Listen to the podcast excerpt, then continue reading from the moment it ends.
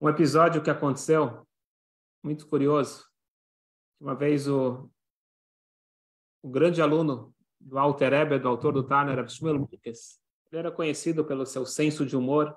Uma vez ele estava indo em direção ao seu mestre e de repente ele vê uma pessoa andando do lado, ele começa a conversar e esse homem se diz ser um grande cabalista, um grande entendedor da mística da Torá, e ele estava indo ver se realmente o Alter Eber, o autor do Tânia, entendia alguma coisa. Ele ia fazer um, um teste com o mestre. O Rav Shmuel Munkas, quando ele escutou isso, ele falou, esse homem está precisando aprender uma lição. Então ele falou, ah, você é um grande cabalista? Bom, eu não eu não estou no mesmo nível que você. Então, eu queria te pedir um favor, já que você vai ter a oportunidade de conversar com o mestre, você poderia fazer uma pergunta? Porque tem uma passagem muito complexa na Kabbalah que eu não consigo entender de jeito nenhum. E se você não souber me explicar, será que você poderia perguntar ao mestre? Lógico, lógico, ele já se arrumou assim para escutar a pergunta de Kabbalah. E o Rev Shmuel falou, está escrito na Kabbalah a seguinte frase: No início estava tudo separado. E depois tudo foi unido e se tornou um igul gadol, uma grande circunferência, uma grande bola. E depois saiu pequenos filetes e se transformou em, um, em algo de três pontas e um ponto no meio. E através da junção com o elemento da água e o elemento fogo, finalizou e ficou bom. E o homem lá, o suposto cabalista, ele pensou, pensou, realmente era uma passagem do Talmud muito da Kabbalah muito complexa, e ele garantiu para o Rav Shmuel, não se preocupa que quando eu estiver com o mestre, essa vai ser a primeira pergunta que eu vou fazer para ele para ver se realmente ele entende de Kabbalah. Ele foi lá, pediu uma audiência particular, chegou o momento, entrou para conversar com o Alter Eber, e ele repetiu essa passagem da Kabbalah para o Alter Eber. O Alter Eber, ele sorriu e ele falou, muito, muito fácil, é um kreplach. Kreplach é um pastelzinho que a gente costuma comer em algumas datas festivas, que é um pastelzinho de carne. E o Alter falou é muito simples. No início, estava tudo separado. No, no início você tinha você tinha farinha e tinha água, tudo separado. Aí você juntou tudo e se tornou uma grande circunferência, se tornou uma grande massa. E depois você tirou pequenos filetes e cada pedaço de massa você abriu e você uh, colocou o recheio, fechou, formou três pontas e um pontinho em cima. E depois você misturou o elemento água, você cozinhou através do elemento fogo e com isso ficou a comida pronta e ficou boa. Aquele homem passou vergonha, ele percebeu que não valeria a pena ele continuar perguntando, que ele não era aquele grande cabalista que ele imaginava ser. E por que eu estou contando essa passagem? Porque na aula anterior nós falamos sobre a grande revelação do maior dos cabalistas o Arizal, aquele que trouxe a Kabbalah acessível para nós, e ele trouxe o segredo do Tzimtzum, o segredo da condensação, da autolimitação. Tzimtzum Arishon, o primeiro Tzimtzum que foi responsável pela criação do mundo. E no vídeo eu coloquei uma foto, uma foto ilustrativa que as pessoas fazem do Tzimtzum. Só que isso é um perigo. Quando a gente começa a desenhar e a achar que isto é a Kabbalah, isso é exatamente o que o Arisa está se referindo, nós estamos limitando e tem o perigo de achar que é de acordo com o nosso entendimento. Então, essa é uma introdução importante quando nós estamos falando agora de conceitos profundos. Conceitos da Kabbalah, e é importante lembrar que os conceitos da Kabbalah trazidos no Tânia não são conceitos da Kabbalah simplesmente por curiosidade. Kabbalah e eu sei mística sempre tem que ter uma aplicação prática e relevante para a nossa vida. Esta é a proposta do Tânia, e não só a proposta, é o que o Tânia consegue. Então, vamos primeiro aprender um pouquinho mais sobre esse conceito básico da Kabbalah e, e ver como que ele tem uma aplicação prática para a nossa vida. Nós explicamos isso daqui, quem, quem escreveu foi o, o aluno do Arizal. O, Rab Vital foi aquele que transcreveu os ensinamentos do Arizal. O Arizal diz o seguinte, que no início, vamos repetir o que a gente falou na aula passada, só para a gente se aprofundar. No início, a luz de Deus preenchia todo o espaço. Deus, Silek, ele removeu essa luz, se tornou, restou um espaço vazio, um, vazio não seria a palavra, um espaço sem luz, espaço escuro. E Deus ele envia um feixe de luz e através disso é criado o mundo. Então, o mundo ele é criado através de uma condensação, de uma limitação da luz infinita de Deus, permitindo a criação de uma luz finita e de, de mundos finitos.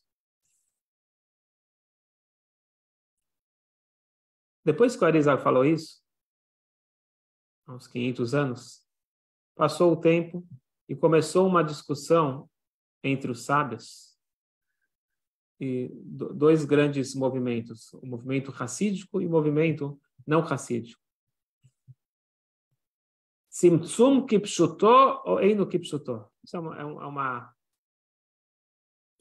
uma discussão famosa que temos na Kabbalah, Será que o tzimtzum, essa condensação, essa autolimitação, ela é literal ou não? Em outras palavras, quando Deus ele tirou a luz, significa que Deus ele saiu e deixou um espaço sem a revelação divina, ou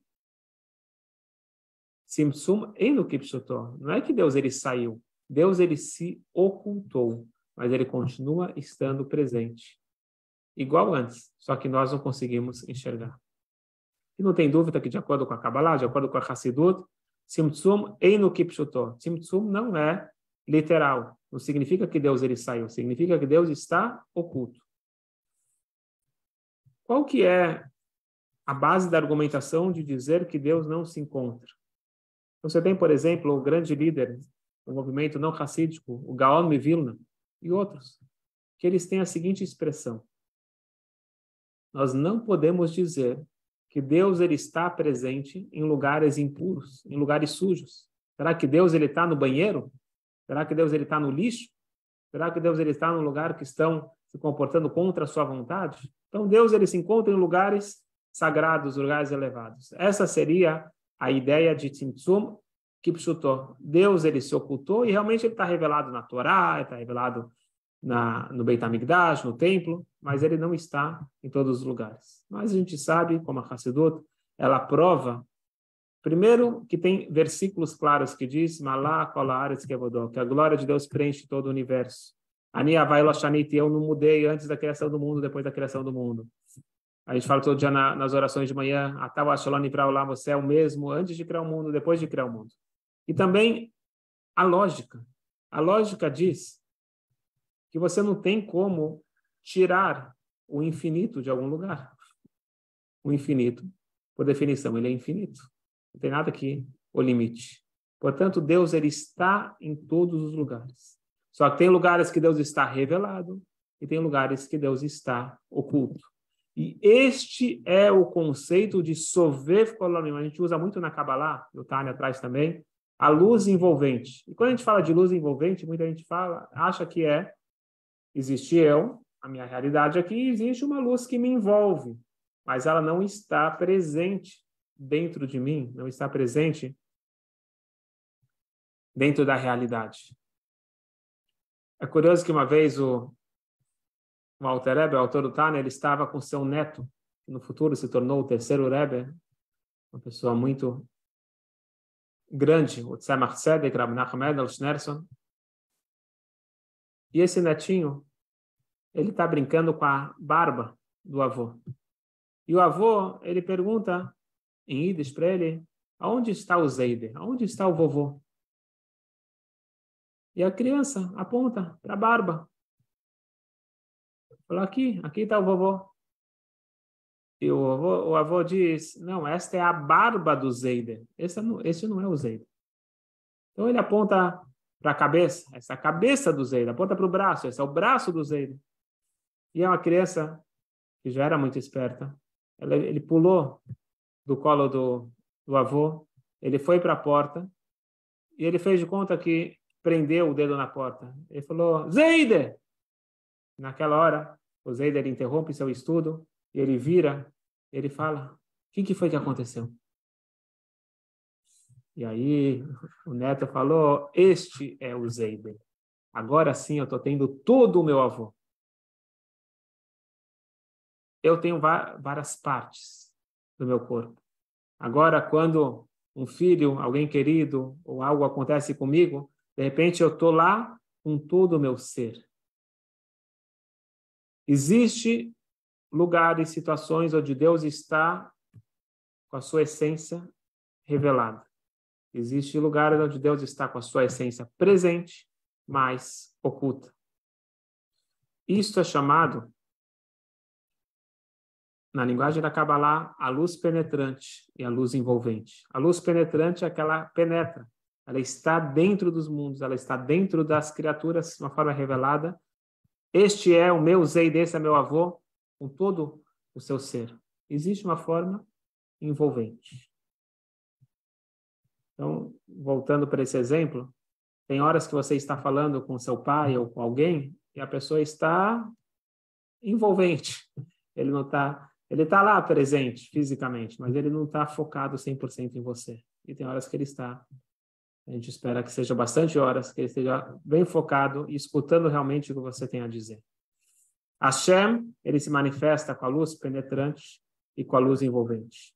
Portanto, Deus ele não se retirou do mundo. O Tzimtzum Einokepshutol, o Tzimtzum não é real. Não é que Deus ele saiu do mundo. Deus ele se ocultou do mundo para dar espaço para nossa personalidade, para nossa atividade, para o nosso envolvimento, para nós sermos sócios na criação.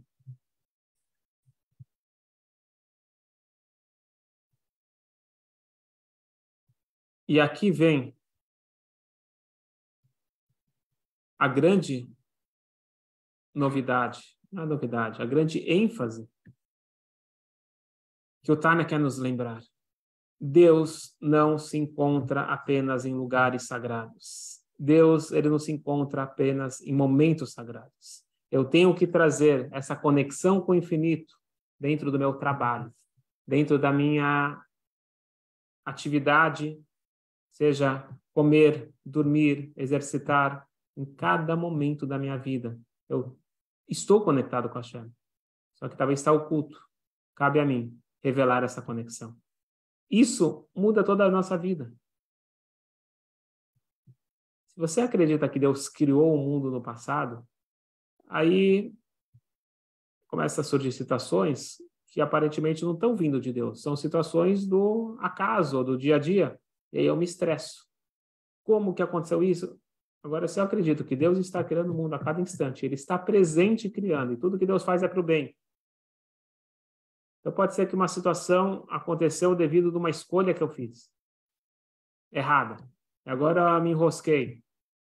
Mas esse instante agora que está sendo criado, está sendo criado por Deus. E Deus está fazendo aquilo para o meu bem. Isso traz uma tranquilidade. Isso traz uma alegria. Isso muda a nossa vida. Entender que a chama está presente. Ah, eu não estou vendo ele?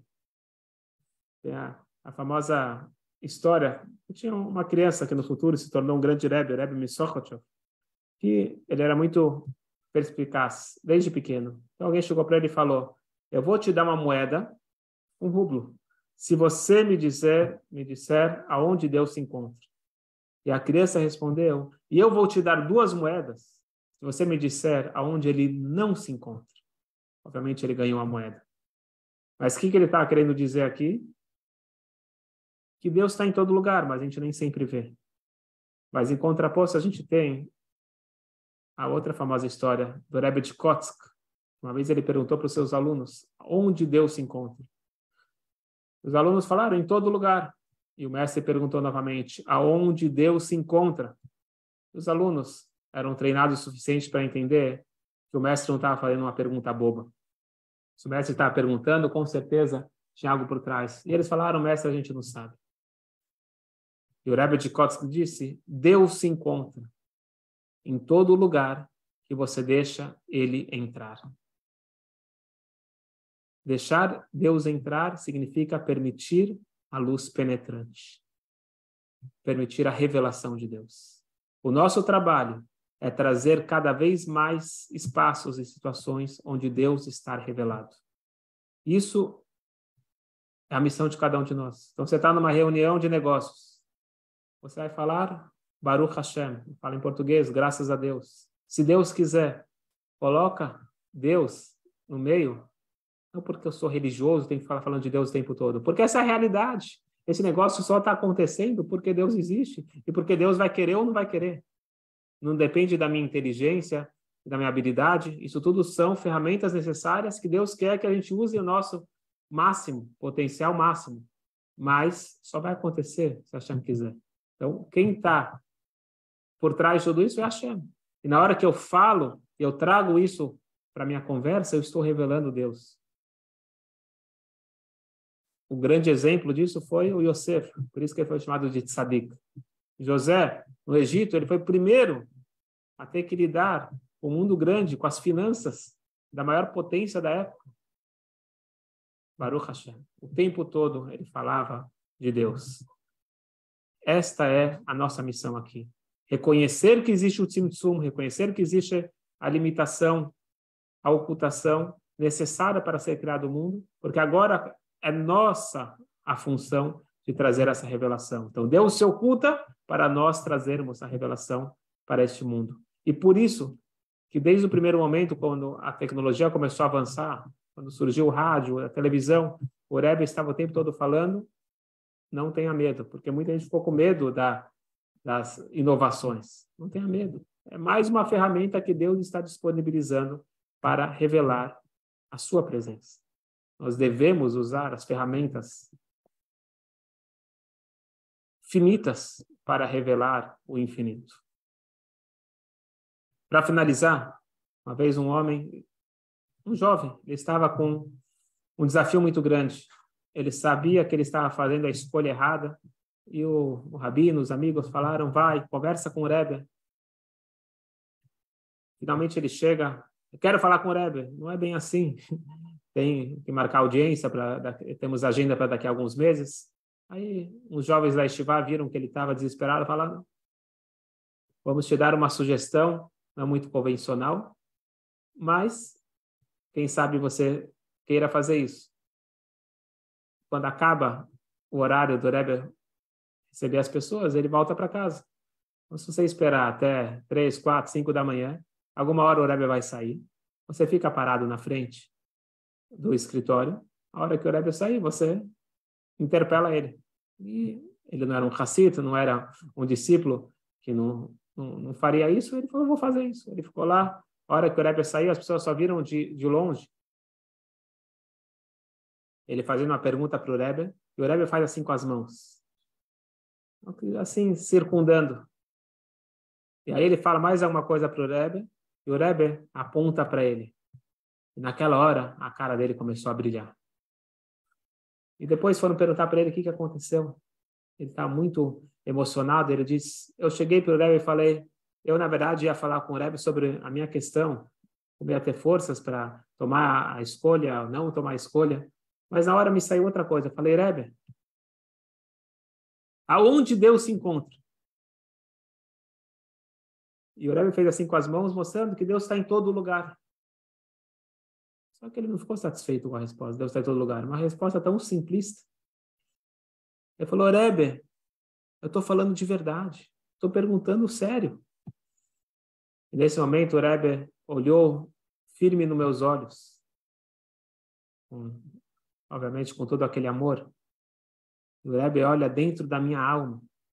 Ele fala: Ah, se você está perguntando de verdade, saiba que Deus ele está dentro de você, dentro do teu coração.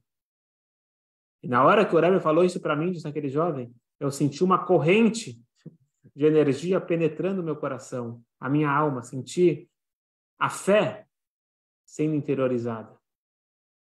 Eu já tomei a minha decisão. Eu já sei o que, que eu vou fazer. Vou tomar a decisão correta.